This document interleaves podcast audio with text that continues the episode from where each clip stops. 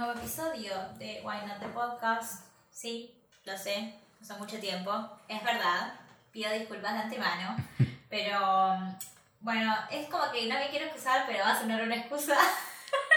pero fueron meses muy ajetreados y creo que todos podemos decir que estamos en el mismo barco, porque entre la pandemia que comenzó a principios de marzo y después, bueno, uno tiene una vida y trabajo y relaciones que mantener y bueno, es verdad, esto viene desde más, o sea, no digas, che, Camila, te colgaste en la pandemia porque te colgaste como en octubre del 2019, pero...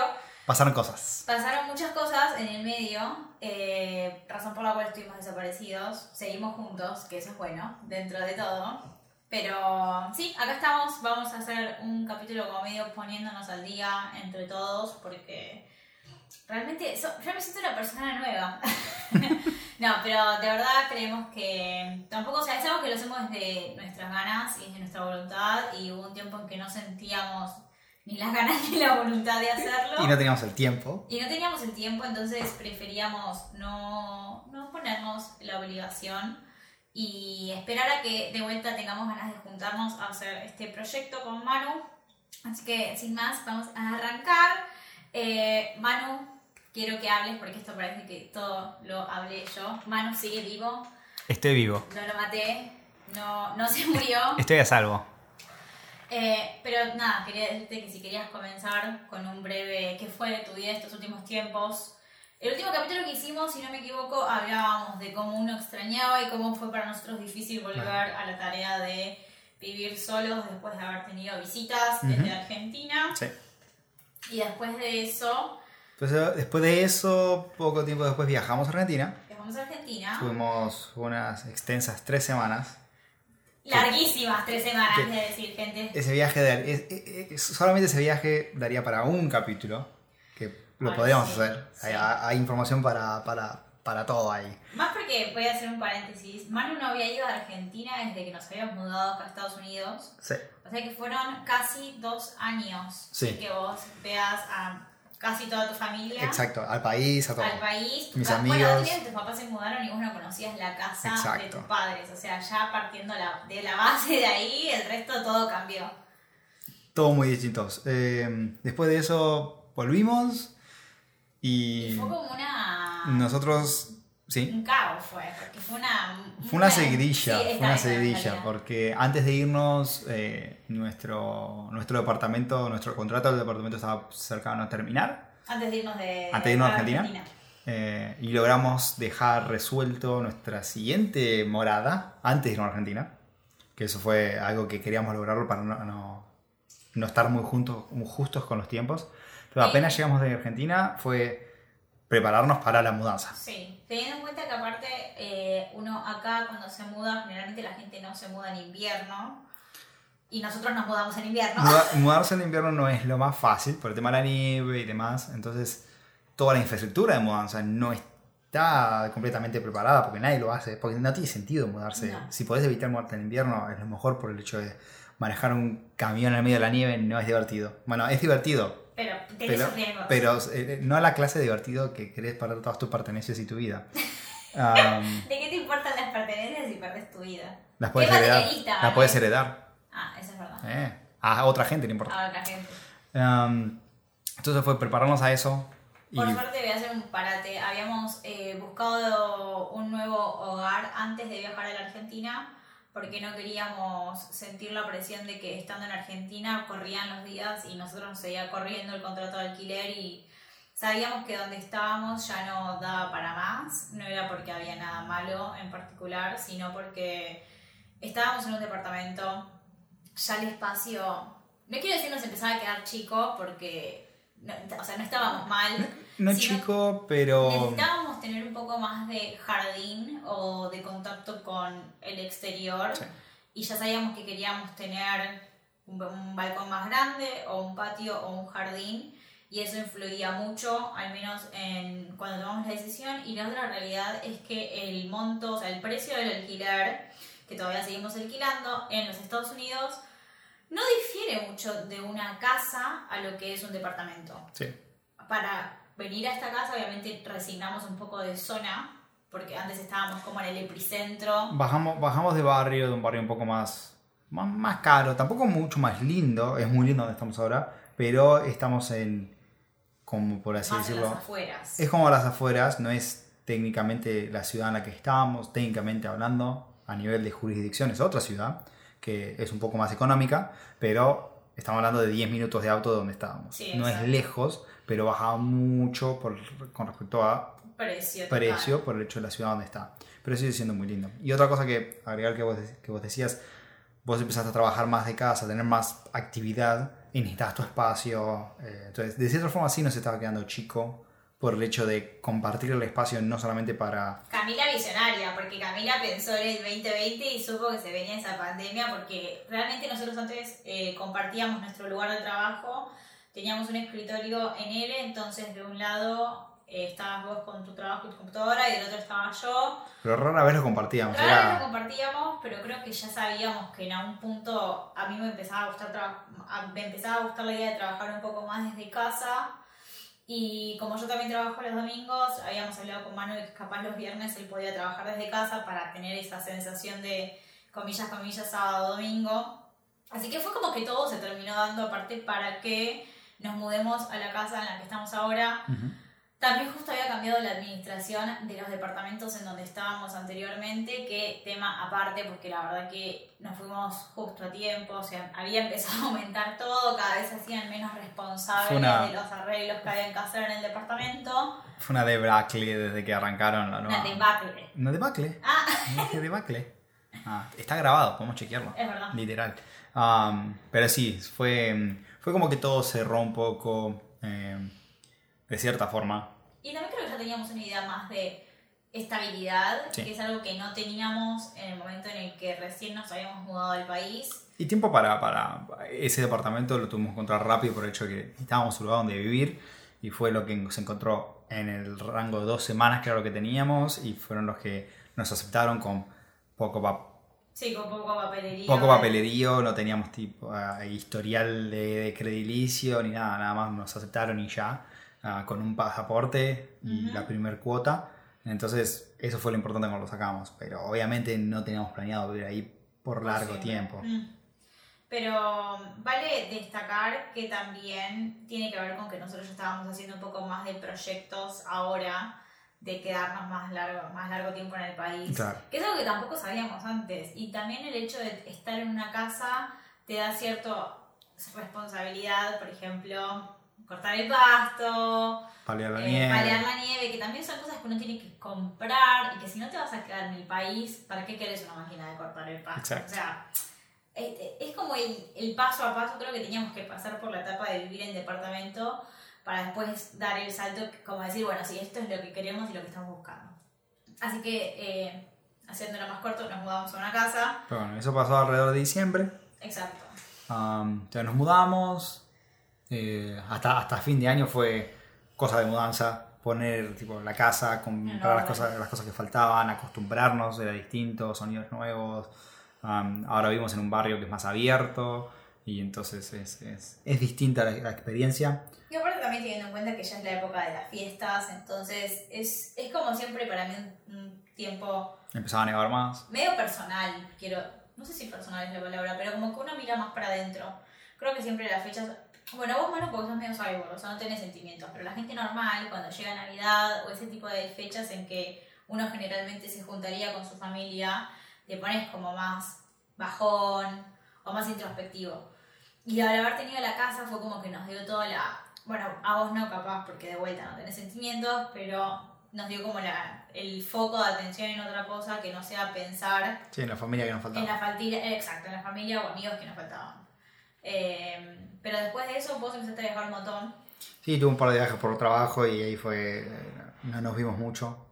No nos vimos mucho, fue, fue un comienzo de año, vamos a decir, complicado. Mano, está temiendo porque cada vez que agarro el escritorio para girar con mi silla, puede que suene el micrófono, así que espero que No. no se escuche. No, yo lo escucho por eso. Ah, perdón, perdón. Ay, Para eso te dije que lo hagas, porque yo sí lo escucho con estos auriculares, escucho el- la vibración cuando tocas. Ok. Em, Después, ay, se, per- después se perdí el edita. hilo. se edita. Viaje, viajaba mucho, no nos veíamos mucho. Sí, no, es verdad, no nos veíamos mucho porque yo estaba trabajando Eh, vos estabas de viaje, también estábamos con, de vuelta con esto de la casa nueva, entonces seguíamos poniéndola en orden. Yo arranqué el año aparte enferma, ¿te acordás? No. Estaba- me estás viendo. Que me arranqué que fuimos a festejar Año Nuevo y estaba súper, súper engripada y estuve en cama. Y después fuimos a ver el Cirque du Soleil cuando me sentí mejor. No me acuerdo que estaba Estuve con fiebre, mano, dale. Bueno. Bueno, no importa. Pero ahí empezó a viajar un montón. Ya, un montón. para aclarar, nada, no COVID, No, esto es pre-COVID. pre-COVID, gripe normal, todo normal. Pero él empezó a viajar un montón y también empezaste a ganar un poco de nuevas responsabilidades en el trabajo. No sé si es algo en lo que te quieras explayar. Mm, eh, nuevas responsabilidades, más cosas por hacer. Eh, empecé a viajar un poco más para eh, entrenar gente en otras oficinas y eh, también tuve un par de conferencias al principio de año, así que todo eso se juntó y durante enero, febrero, marzo tuve un par de viajes y no, no estuve tanto, Ujú. tanto acá, e incluso sin viajar fuera de la ciudad. eh, hubo semanas que estaba Sí, todo, con todo el tiempo en la trabajo. oficina y bastante trabajo. También aparte creo que ya a esta altura es como que uno agarró el ritmo normal de trabajo. Como que antes, no sé si la gente a uno le tiene un poco más de compasión porque no sabe si se va a adaptar o... No, bueno, no sé si en tu caso. A mí me tuve una compasión. Pero en comparación fue mucho más difícil este principio de año que los anteriores. Sí, A eso es a lo que voy. sí, sí, sí. Como en, todos, en, en todo aspecto, por más que nosotros estábamos mudados en la casa, todavía no nos... O sea, se sintió hogar muy rápido porque en una semana ya lo habíamos levantado todo como a nosotros nos gustaba. Pero nos costó tiempo disfrutar de la casa porque realmente estabas tan ocupado vos y después con mis temas de trabajo, papeles y todo eso, eh, es como que uno tiene la cabeza siempre en otra cosa y no puede relajarse. había otros temas de papeles. Que esa es otra cosa que para mí es muy importante de, no sé si aclarar, pero de hacer mención, que al menos de mi parte desde julio del año pasado sentía que no paraba porque entre que tenía que trabajar, eh, cuando nos fuimos a Argentina yo ya no tenía más días para pedirme de vacaciones, pero la razón por la que fuimos a Argentina también fue para renovar nuestros papeles, para poder seguir quedándonos. Eh, entonces no era técnicamente una vacación, era a renovar papeles. Y yo fui a trabajar allá. Y él que- fue a trabajar, entonces yo lo que tuve que hacer fue trabajar un mes mis horas de adelantado. Entonces estaba trabajando muchísimo más por lo que no había tiempo de nada y después, como decíamos, fue la mudanza, fue que vos empezaste a viajar un montón y yo era la primera vez que me volví a quedar sola después de dos años, porque Ujú. todo este tiempo nunca te había sido de mi lado, porque bueno, eh, no sé si te daba cosa o qué, tampoco se había presentado la oportunidad, eso es... Fue el, primer, fue, uno- fue el primer viaje, sí, fueron los primeros viajes que tuve. Pero era como que nuestras cabezas no paraban porque literalmente desde agosto que vino mis amigas, tu mamá, la mudanza y todo, fue como que entras en una vorágine de la que es cada vez más difícil salir. Eh, pero sí creo que nos ayudó todo ese tiempo a que ahora en época de pandemia lo hayamos sobrellevado un poco mejor, porque fue como que fue el momento en que pudimos las primeras dos semanas relajarnos, porque después arrancó el lío otra vez. Sí, sí, Era un poco también el motivo que, o sea, yo es algo que lo quería eh, volver al podcast a hacer desde que arrancó la pandemia, pero honestamente, y creo que les va a pasar a todos los que nos están escuchando, a, capaz que son tres personas, pero no importa, que uno está A los tres a que los nos- tres que nos escuchan. Ya, ¿cómo era el nombre? Que nos pidió que volvamos. Matías. Matías, que si estás escuchando- Que, volvía, que, volviera- que volviéramos. Gracias, Matías, porque me mandó bastantes mensajes en todo ese tiempo. Y yo, tipo, mira, la verdad que no te puedo prometer nada porque estamos con mucho trabajo. Pero especial mención a Matías. Especial mención. Eh, Mención fue- especial, ese- esa, esa conjugación no te la robo. Bueno, perdón. Ah, bueno, eso también hay que aclarar que uno cada vez que gana como más skills o más... eh, Nos estamos volviendo mejor en el idioma acá, pero nos estamos volviendo mucho peor en el español. Exacto, tal cual.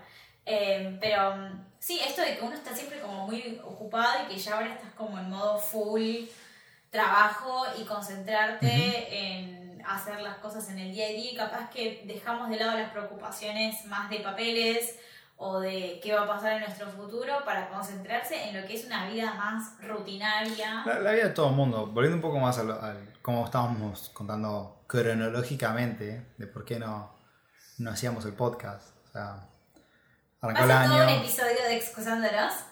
Que sí. Obviamente. Eh, no, porque hay un dato importante que va a nuestros primeros capítulos, que fue nuestra experiencia y todo el tema de papeles, legal y demás. I know. Que básicamente arrancó el año y, y Eh, como bien dijo Cami, nosotros fuimos a la Argentina a renovar nuestros papeles para tener otro, otro ciclo acá.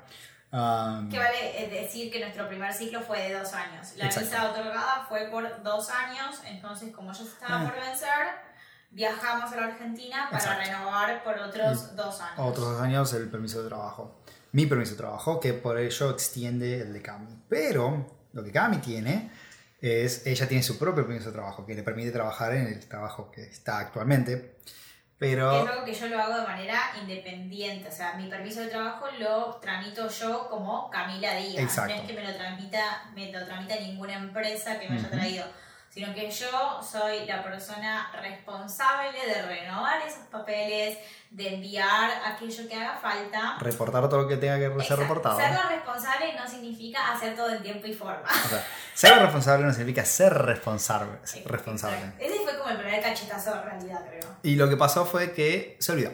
Y no lo renovó. Y el día antes que renovara, yo me desperté y dije, che, ¿vos renovaste tu permiso? Y me dice, yo no hice nada. Ok, bueno, tu permiso está revencido. Em, Porque una cosa es la visa, que la visa te habilita a quedarte en el país, pero uno que está con la visa, no la visa que tiene ella. Claro, mi visa no necesariamente te habilita a trabajar, sino que uno tiene que postularse y pedir un permiso de trabajo que tiene un costo extra.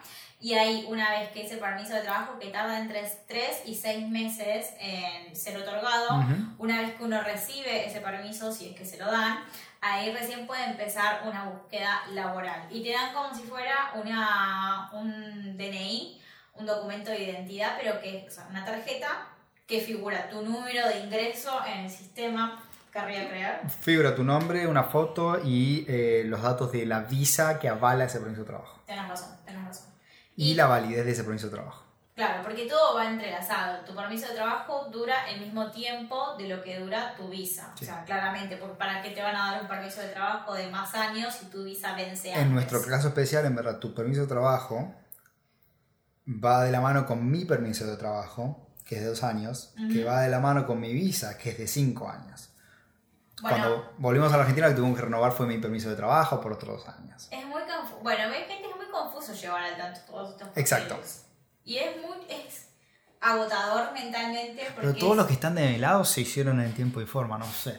Bueno, perdón, pero es algo que es muy agotador porque si bien yo era, era y soy responsable, a veces uno pierde la cuenta entre tantos papeles que uno tiene que hacer y tantas cosas que uno tiene que presentar, más el día a día que uno vive y su Obvio. trabajo y las responsabilidades que uno tiene frecuentemente. es muy difícil, la verdad, de Y- llevar traqueo de todo. Lo peor que tiene es que cada, en nuestro caso cada dos años, no es algo que tenés que hacer cada mes o cada seis meses, cada dos años. Cuando llegan dos años ya te olvidaste que tenías ese papel. Porque no es algo que uses día, en el día a día, no es como eh, la licencia de conducir que la usas el día a día, entonces la ves. Otra cosa, me Otra. había olvidado de la licencia de conducir. Exacto, también se olvidó de renovar la licencia de conducir. No, no me olvidé. Fui a renovar mi licencia de conducir y no pude porque no aparecía en el sistema. Porque no tenía la visa. Porque no tenía mi visa. Exacto. Em, pero bueno, pasó eso, entonces hubo un tiempo que no podía trabajar porque legalmente no pudo trabajar, tuve, tuvo que ser despedida. Tuve que ser despedida, gente. Mi primera despedida. Exacto. Me echaron. La echaron literal porque era lo correcto. Em, Vale aclarar que acá si te echan no está tan mal visto como al menos en la Argentina. Viste que en la Argentina, por ejemplo, si es algo que es de común acuerdo, si yo me presenté a mi trabajo y dije, che, la verdad que no puedo seguir trabajando porque se vence mi permiso de trabajo, capaz que en la Argentina decís, bueno, queda como que renunciás, así no tenés en el historial esto de que te echó a la empresa, que está peor visto. Sí, acá el, el- el ser echado no significa nada, que va por, por otro tema que es más complejo, que es por cómo el sistema eh, laboral funciona en Estados Unidos. Eh, como no hay costo de despido, no hay, la indemnización es baja, no, no hay penalización ni nada, se contrata y se despide mucho. Eh, y es otro estilo de administración, no digo que esté bien, mejor o mal, pero es otro estilo, todo lo que permite es que podés circular gente muy rápido, entonces la gente cambia de trabajo muy rápido, porque es fácil, no hay costo, entonces no está mal visto ser despedido. Obviamente, si vos estás despedido, Diez veces seguidas. no, no, no, no 10 veces día, podés estar despedido 10 veces día, no significa nada, pero si vos estás despedido y después buscas un trabajo y ese nuevo trabajo contacta a tu viejo empleador y tu viejo empleador te da un... No, este era- robaba de la caja, bueno, eso no ayuda. no es en sí cuántas veces te despidieron, sino el, el feedback, la recomendación que tengas del Ok. empleador anterior. En tu Pero caso era buena. Era buena, sí, me echaron, me hicieron una carta de despedida muy linda. muy triste, igual me acuerdo que llegué y me largué a llorar porque era como, no sé, es como esa primera experiencia de decir, la esto me pasó por haberme colgado o no haber tenido en cuenta que tenía que renovar mis papeles. Esto fue un 2 de enero, o sea, todos teníamos que haber sabido que el 2020 no iba a ser un buen año si ya arrancaba de esa manera y yo estaba enferma también. Y ese papel lo tuve que renovar. Tardó Tuvimos que tres hacer. meses. Tardó tres meses exacto Sí. porque en abril me lo volvieron a enviar, que es algo que te llega a tu casa. O sea, vos tenés que mandar todos tus papeles con tu foto demás. Y por suerte sí, renové, no renové, volví a ser contratada en mi trabajo, que fue mi único trabajo que había tenido en los Estados Unidos. Así que actualmente estoy trabajando ahí, estoy contenta, mm, más o menos, pero vamos a explayar más después. Y Manu sí, estuvo ahí de soporte. Y aparte también es algo que yo siempre le digo a él que él no termina de entender cómo uno se siente porque a él los papeles se los hace la empresa. Y en mi caso es algo que tienes que acordarte vos a nivel personal. Yo igual te voy a hacer una, una, parte bastante grande. Obvio, no digo que no, pero es como que sabes que tu responsabilidad, si tenés algún inconveniente o algo, siempre podés contar con La el respaldo de tu... Está bien, pero podés contar con el respaldo a Ah, sí. nivel legal de la empresa. Ah, vos también. Sí, pero no es lo mismo. Y lo hicimos. Sí, pero no es lo mismo. A lo que voy es que no es lo mismo porque la empresa a vos responde por vos, ¿entendés? A, a nivel mayor. Y la empresa, hay una realidad que es que no es lo mismo que mande un papel de permiso de trabajo a una empresa como la tuya que que lo mande Camila, ¿entendés? O sea, tiene otro orden de prioridad. A eso es a lo que voy. Eh, no en eso. Pero bueno. Bueno, espero que me calle. No, las visas sí, las visas sí porque mi empresa tiene la, la visa blanca y demás, entonces es más acelerado. Por el permiso de trabajo no hay preferencia. Es por donde he llegado, no importa quién lo mande.